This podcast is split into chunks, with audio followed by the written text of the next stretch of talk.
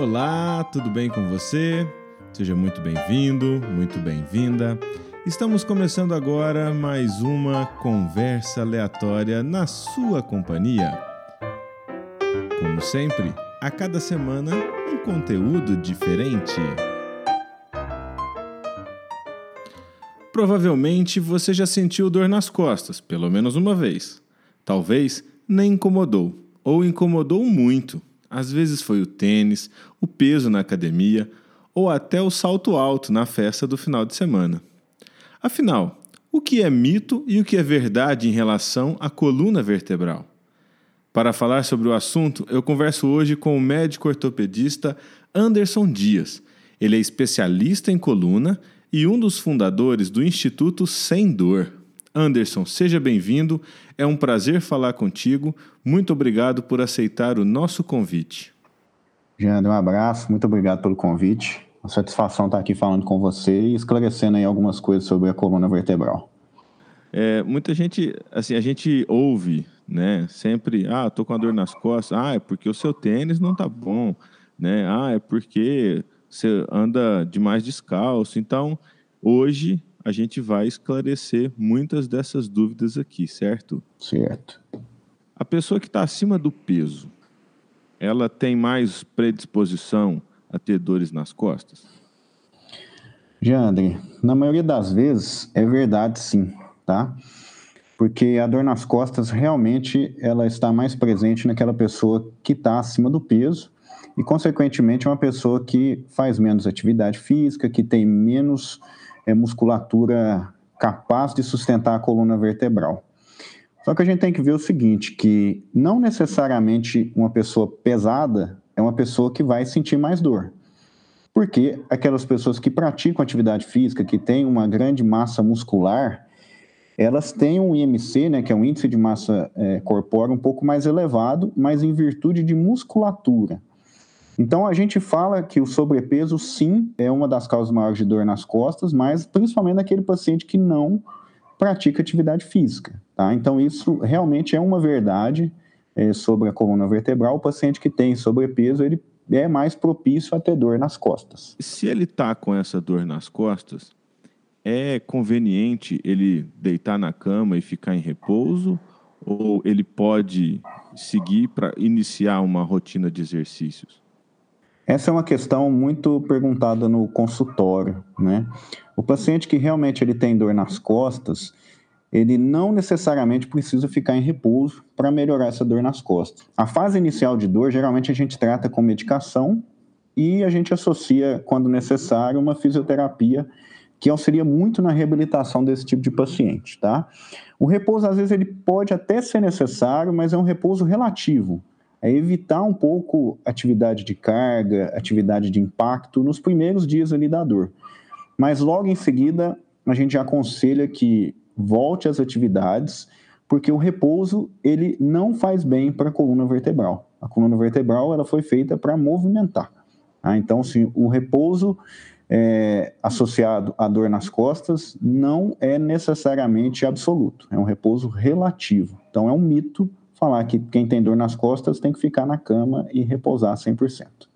Então a gente pode dizer é, para o ouvinte que o limitante seria a dor. Exatamente. Se ele fazendo uma atividade física e não sente dor, ele segue. A, o primeiro sinal de dor ele diminui.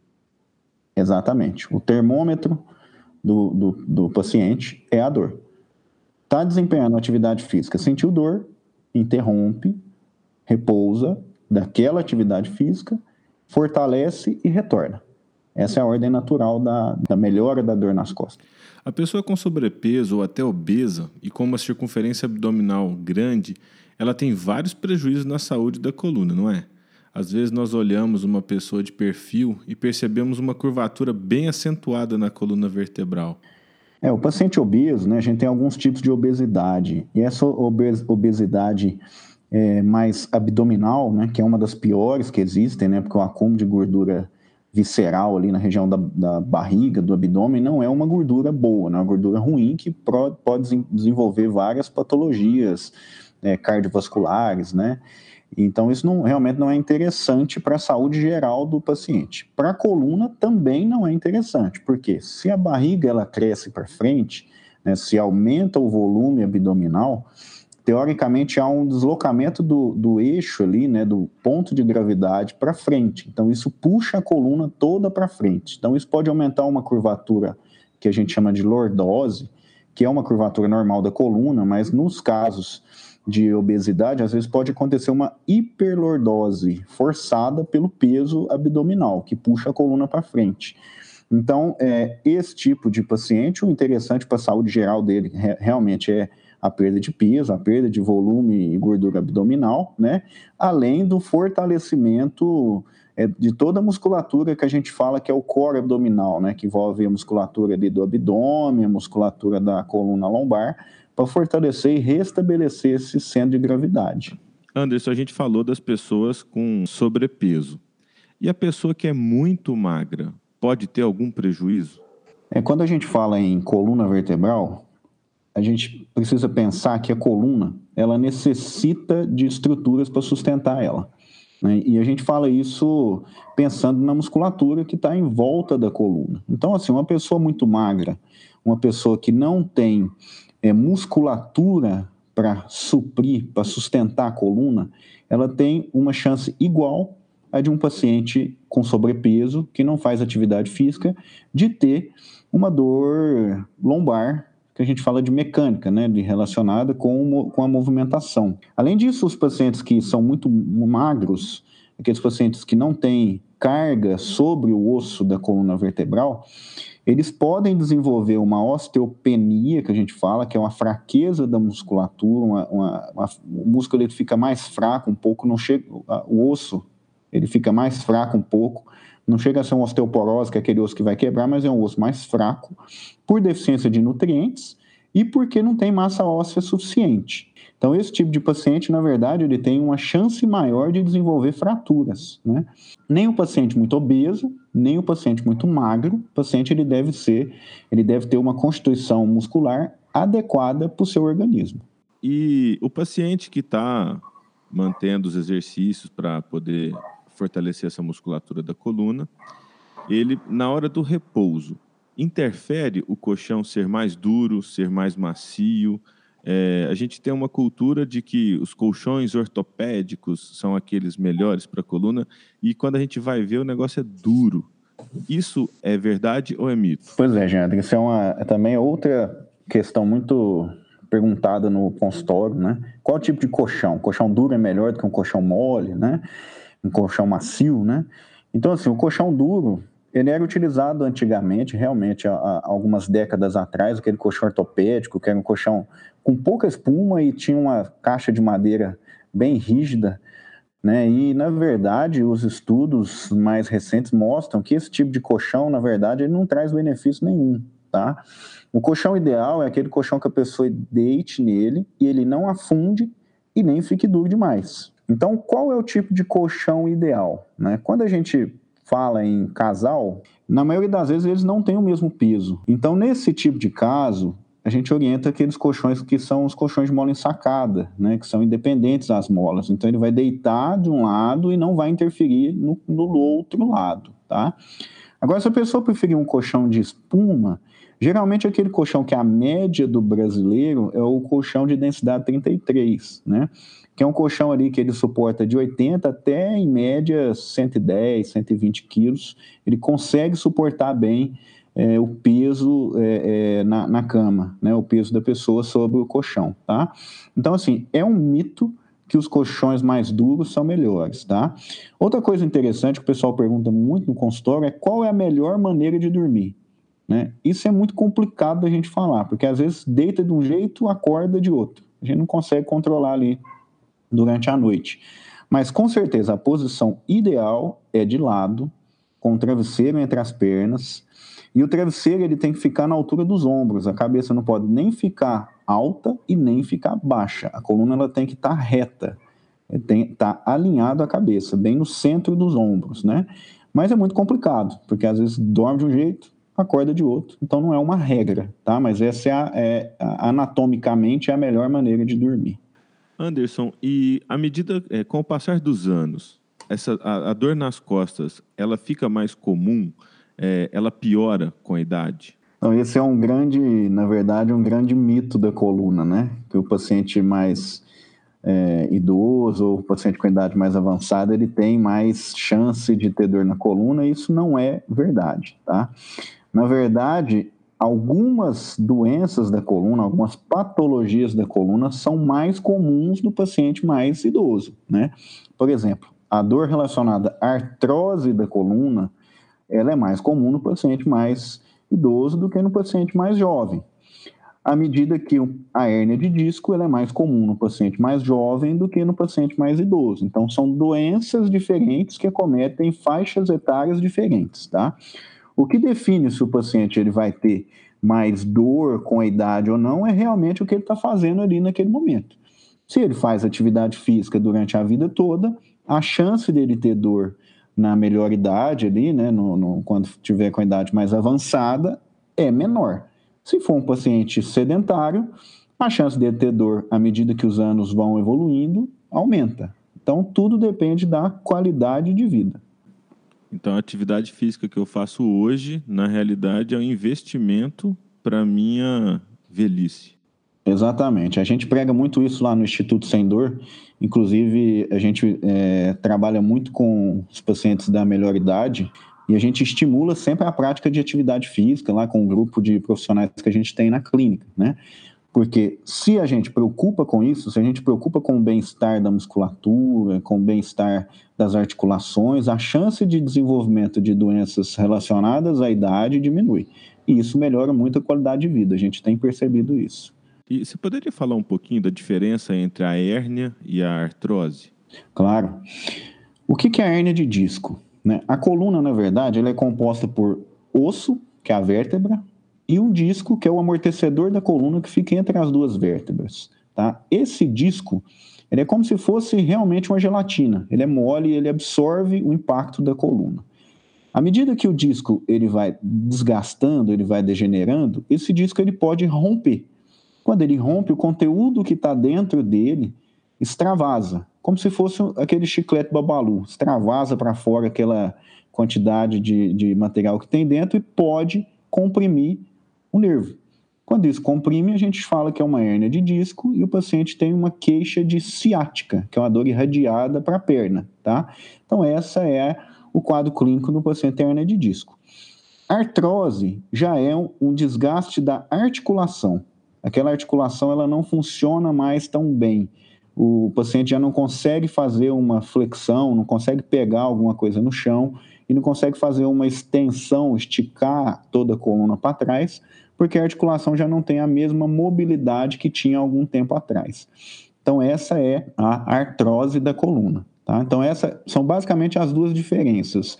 Artrose geralmente dá dor nas costas, dor lombar, Hérnia de disco pode dar dor lombar, mas também pode dar dor na perna. Nós estamos falando aqui sobre a importância da atividade física para a saúde, principalmente da coluna, que o exercício físico é um investimento na longevidade das articulações. Então, é, falar que o exercício físico faz mal para quem tem dor nas costas é um mito. Exatamente. Existem várias escolas né, de coluna e as escolas mais modernas, elas utilizam o exercício físico para fortalecimento da musculatura e desta maneira diminuir as dores da coluna por melhora da estrutura, melhora daquela musculatura que sustenta a coluna. Então o exercício bem executado, ele faz bem a coluna. É claro que o exercício sem supervisão, o exercício mal executado, o exercício com excesso de peso, ou com excesso de carga, ou com excesso de tempo de exercício, isso pode levar a uma lesão na coluna, uma lesão nas articulações, é, por mau uso da atividade física. Mas o que a gente sempre orienta é que o exercício ele é fundamental para a melhora da lombalgia, para a melhora da dor nas costas.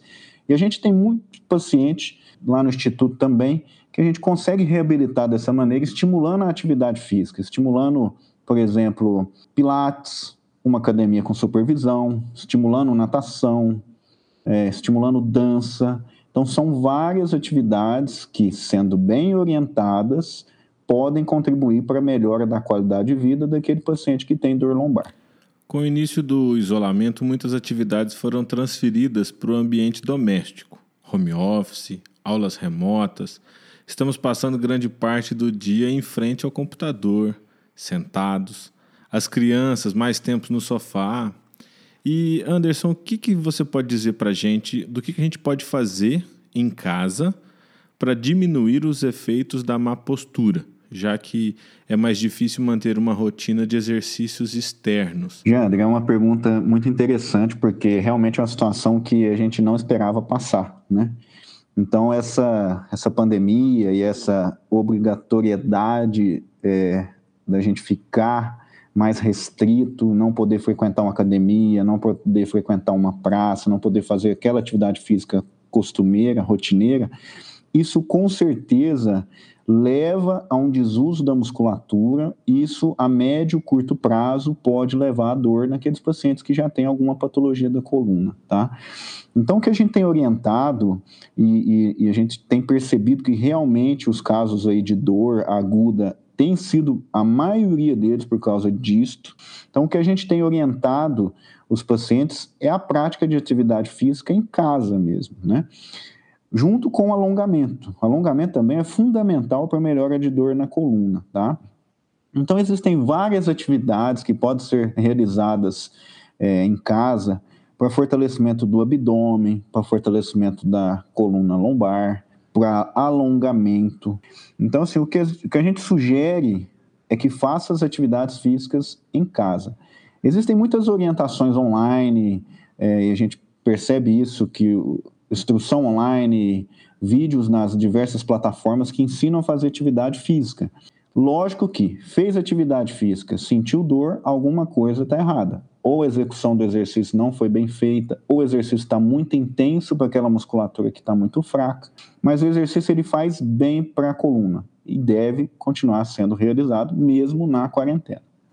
Para aquele, aquele paciente que fica muito tempo sentado, qual que é o, o, um período recomendado para ele levantar, dar uma esticada, para evitar uma sobrecarga? O que a gente tem orientado, é, principalmente no home office, né, é que a ergonomia, né, que é aquele, aquele conjunto de situações que a gente tem que fazer para desenvolver um bom trabalho, ela deve ser seguida, inclusive, em casa.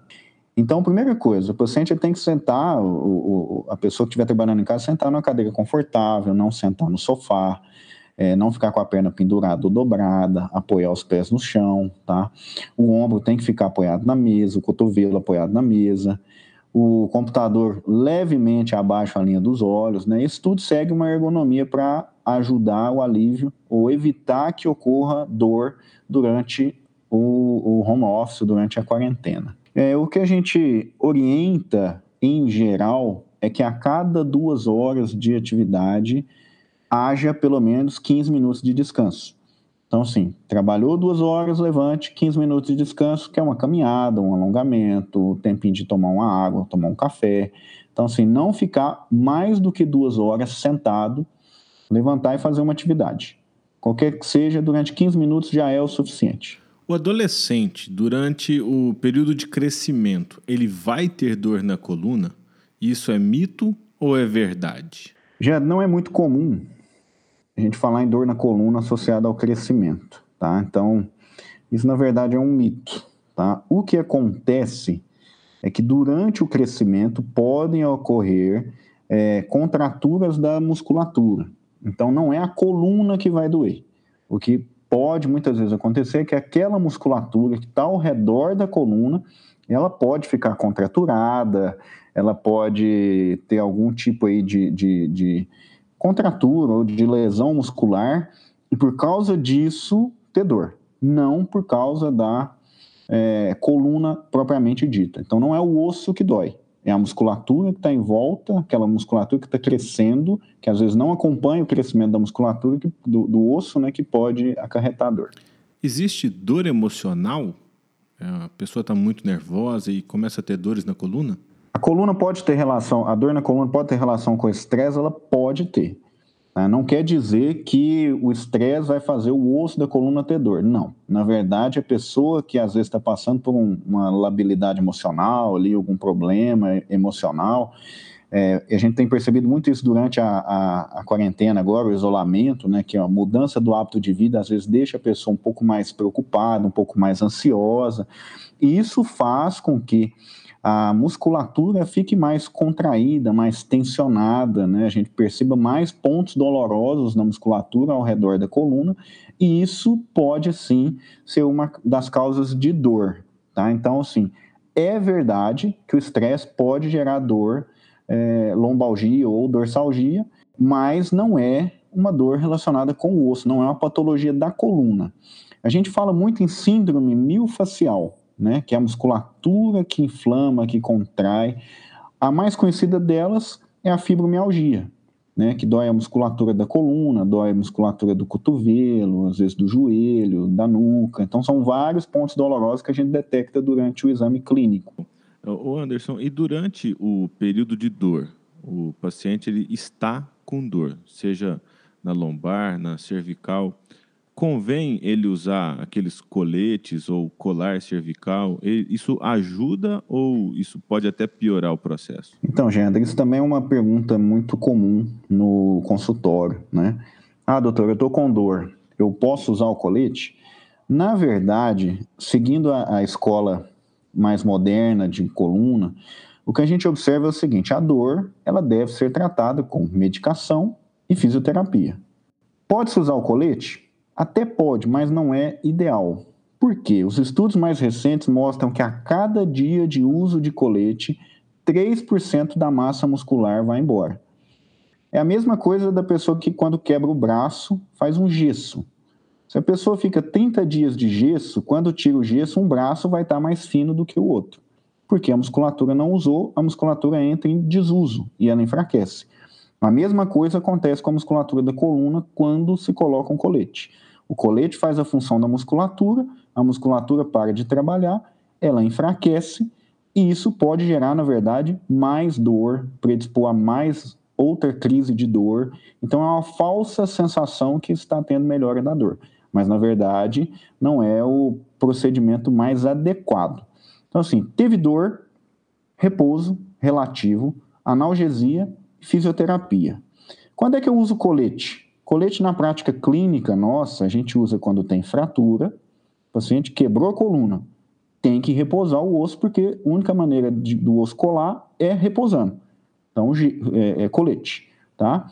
Ou naqueles pacientes que têm deformidade, por exemplo, uma escoliose com indicação de uso de colete, ou um peito escavatum, que é aquele peito de pombo, é, ou o paciente que tem uma cifose exagerada, né, que a gente chama de, de, de aquela corcunda. Né? Então, esse tipo de paciente jovem, fase de crescimento, tem indicação de uso de colete. O restante, eu praticamente não uso colete na minha prática clínica. Quando o paciente está com uma dor na articulação, joelho, cotovelo, ombro, às vezes ele vai e põe gelo. E na coluna, pode pôr gelo? Bom, também é uma pergunta é, é bem rotineira no consultório. Ah, doutor, o que, que eu coloco na coluna? Gelo ou eu coloco calor? Na verdade, não há tanta diferença entre colocar gelo ou calor quando se trata, por exemplo, de uma hernia de disco ou de, um, de, uma doença relacionada com alguma compressão do nervo, porque não vai chegar lá onde é o problema e o problema é uma compressão, é alguma coisa apertando. Quando tem contratura da musculatura, o que a gente orienta, na verdade, é um calor local. Quando tem alguma pancada, bateu a coluna, a gente orienta gelo. Mas, em geral, não é uma prescrição, não é uma orientação que a gente faz de rotina no consultório. Porque, na verdade, não é igual uma contusão de uma coxa, de um tornozelo ali jogando futebol, que você vai lá e põe o gelo e melhora, né? É, ou, às vezes, quando está com uma tendinite, alguma coisa ali do tipo, que você pode fazer um calor local que vai melhorar. É um pouco mais complexo um pouco mais é, é, é, é, significante o tratamento. Então, geralmente. A própria estrutura da, da, da, coluna, né? Exatamente. A gente, a gente fala de nervo, né? Então, teoricamente, o nervo ele não é muito resistente ao frio. Por isso que na temperatura mais fria, quando a temperatura cai, as pessoas sentem mais dor na coluna lombar. Por quê? Porque realmente o, o, o nervo ele tem uma sensibilidade maior ao frio. Por isso que muitas pessoas têm sintoma de formigamento de, de perna, formigamento às vezes de mãos que piora na madrugada, porque a temperatura cai na madrugada e o nervo ele fica mais sensível. Então isso é uma verdade também é, dos sintomas da coluna. E o paciente que possui hérnia de disco, ele é proibido de levantar peso? Isso é verdade ou isso é um mito? Jeandro, isso na verdade é um mito. O paciente tem hernia de disco e lá no Instituto Sendor a gente acompanha vários pacientes que tiveram um episódio de hérnia e depois não tiveram mais, né? Esses pacientes eles voltaram às suas atividades físicas e, e através de reabilitação e foi liberado para eles prática inclusive com peso, tá? O que, que tem que ser feito? Na verdade, é um processo todo de reabilitação. Então, o paciente ele precisa fortalecer a musculatura do abdômen, fortalecer a musculatura lombar, e à medida que isso vai acontecendo, e não é do dia para a noite, isso é devagar, isso é gradativo, não pode acelerar, porque se acelera esse processo, a chance de ter dor é maior. Então, é um processo realmente lento. À medida que há esse fortalecimento da musculatura, o paciente está liberado para voltar a fazer atividade física, né? Então a gente tem paciente é, é, lá no instituto que é atleta, que joga vôlei, que joga futebol, que corre, que tem hernia de disco, que não foi operada, foi tratado conservador e conseguem ter uma vida, uma qualidade de vida boa, praticando atividades físicas é, é, rotineiramente é, sem prejuízo algum. Então a gente já emenda com outra, outra pergunta aqui para saber se é mito ou verdade. O paciente que tem hérnia obrigatoriamente precisa operar? Mito ou verdade? Não, isso é um mito. É até interessante porque se a gente pega a população ali em torno de 20 a 30 anos e faz ressonância nessa turma toda, a gente vai perceber que em torno aí de 50, às vezes até 60% das pessoas vão ter algum problema no disco e não tem sintoma nenhum, né? E a gente tem vários pacientes que têm hernias de disco grandes no canal e que não têm dor nenhuma.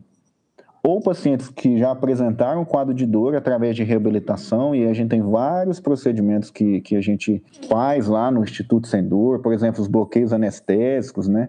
Que são procedimentos minimamente invasivos, a gente consegue tirar a dor desses pacientes e, através de reabilitação, o paciente retorna às suas atividades físicas. Então, assim, paciente tem hernia de disco, tem que operar? Não, isso é um mito. 90% das hernias de disco a gente consegue tratar de forma conservadora, sem cirurgia, e elas, inclusive, podem regredir.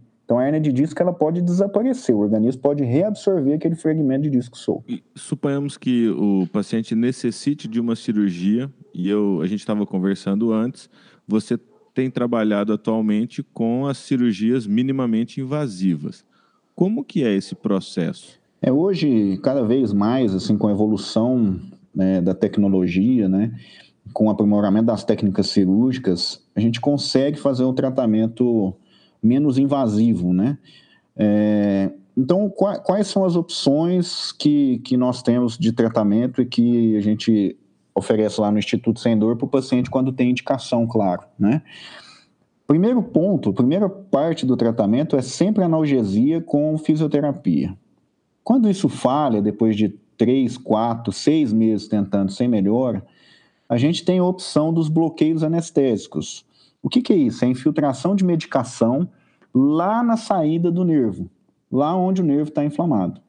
Por que, que se faz isso? Porque é difícil a medicação chegar lá onde o ponto está inflamado. Às vezes são 4, 5, 6 meses sem resultado. A gente injeta a medicação, isso geralmente é feito no hospital, com uma sedação, para que o paciente não sinta dor. Então, esse é o primeiro passo do tratamento minimamente invasivo. Quando o paciente precisa de cirurgia, a gente tem optado por alguns procedimentos minimamente invasivos e, e já tem disponíveis na, na cidade, na região, que, por exemplo, são as cirurgias endoscópicas.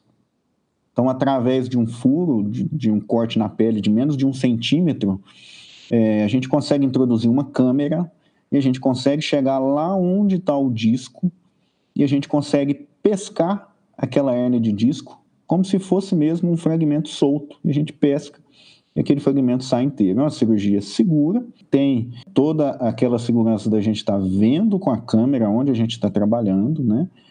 É, apesar de ser uma cirurgia da coluna, né? Então esse é um procedimento minimamente invasivo. Existe a possibilidade até de, de fazer artrodese. O que é artrodese? É colocação de parafuso, quando necessário, por procedimentos minimamente invasivos. Às vezes com corte aí de 2 centímetros, a gente consegue fazer essa artrodese sem aqueles cortes exagerados, aquela ferida grande, né? E o que a gente observa é o seguinte: o pós-operatório dos pacientes que precisam de cirurgia quando é feito minimamente invasivo, ou seja, com corte pequeno na pele, é muito melhor. Isso reabilita muito mais rápido o paciente a voltar às suas atividades normais, retornar ao trabalho, retornar à atividade física. Em relação às grávidas, durante a gestação, à medida que o feto vai crescendo, isso altera alguma coisa na coluna? É, a, gente, a gente ouve relatos de gestantes que sentem muitas dores, e relatos de outras gestantes que já não sentem tantas, né, ou até nenhuma. O que, que é mito, o que, que é verdade? É, a gestação, a gravidez pode aumentar a chance de ter dor na coluna? Isso com certeza é uma verdade, porque isso envolve o aumento da barriga da mulher, com deslocamento do centro de gravidade para a região anterior, e isso força a coluna. Isso pode, inclusive, aumentar aquela curvatura ali que é a lordose. Outra coisa que a gente observa é que os hormônios relacionados à gestação são hormônios que facilitam o acúmulo de água nas articulações. Isso aumenta a flexibilidade das articulações, deixa a articulação um pouco mais frouxa. Se a musculatura não estiver preparada para suportar aquela frouxidão da articulação, pode acontecer dor. Então, são dois mecanismos que, somados, são capazes de causar dor. Como é que a gente diminui isso, esse sintoma na gestante? Bom, estimulando atividade física, desde que permitido pelo obstetra. Claro, se for uma gestação de risco, não tem jeito. Mas se for uma gestação tranquila, que o obstetra concorda com a prática de atividade física, hoje em dia a gente observa muito bom resultado, muito bons resultados com a prática do Pilates. Né? Então, Pilates em gestantes funciona muito bem. Outras atividades, natação, às vezes até uma academia com supervisão, e não é incomum a gente observar uma gestante aí na academia, no estúdio, isso pode acontecer. E em relação ao salto alto, é mito ou verdade que o sapato de salto alto induz as dores na coluna? Então, essa também é uma questão muito colocada no consultório, né? Às vezes o paciente chega no consultório, às vezes descobre que tem uma hernia de disco e a, a grande preocupação é que não vai mais usar salto alto. Salto alto piorou a dor nas costas. Na verdade, isso é um mito. O salto alto ele não piora a dor nas costas. O que a gente observa, na verdade, é que às vezes um salto até ali de 2, 3 centímetros é um salto que pode, na verdade, ajudar a coluna vertebral, porque ele melhora um pouco a angulação ali da coluna com o quadril e o ângulo com o joelho. O que a gente observa é o seguinte: saltos muito altos, eles forçam muito a musculatura posterior da perna, posterior da coxa. Isso pode gerar uma dor referida, inclusive na região lombar, mas não é na coluna. É uma dor relacionada com a musculatura. Então, assim, pode usar salto alto? Pode. Mas, como todas as patologias da coluna, a chance de acontecer dor numa pessoa, numa mulher que usa salto alto, que faz atividade física, que tem um alongamento bom, que tem a musculatura fortalecida, a chance de ter dor é pequena. Se for uma mulher sedentária, que não faz atividade física, que está com sobrepeso e usa salto alto, a chance de ter dor existe. Né? Então, tudo gira em torno de fortalecimento da musculatura. Então, se o ouvinte tem dor ou não quer ter dor, ele que inicia agora atividade física moderado, se tiver parado há muito tempo, e mantém aí o alonga, alongamento e musculatura todos em dia. Exatamente. Anderson, mais uma vez, muito obrigado por sua disponibilidade nesse bate-papo aqui com conversas aleatórias. Antes da gente encerrar, queria que você divulgasse aí o perfil do Instituto Sem Dor para quem quiser acompanhar o conteúdo que vocês vêm postando nas, na, no Instagram? Eu agradeço a oportunidade. E o Instituto Sem Dor é um instituto multidisciplinar, né, que foi criado aqui na cidade de Uberaba. E ele consta com ortopedista, com reumatologista, com neurologista, com anestesiologista, com terapeuta ocupacional, com quiroprata com psicólogo. Tá? Então é um instituto bem multidisciplinar mesmo. A ideia realmente é tratar a dor, é deixar os pacientes sem dor. Tá? Por isso o nome Instituto Sem Dor. A turma quiser seguir a gente lá no arroba Instituto Sem Dor, lá no Instagram. E acompanha lá os posts nossos, tem muita informação, muita coisa bem interessante lá. Anderson, mais uma vez, obrigado por aceitar o nosso convite. Um grande abraço e até a próxima oportunidade. Abraço, Ian. Muito obrigado. Obrigado também a você, ouvinte, que acompanha o Conversas Aleatórias. Na próxima semana tem mais conteúdo. Tchau, tchau. Thank you.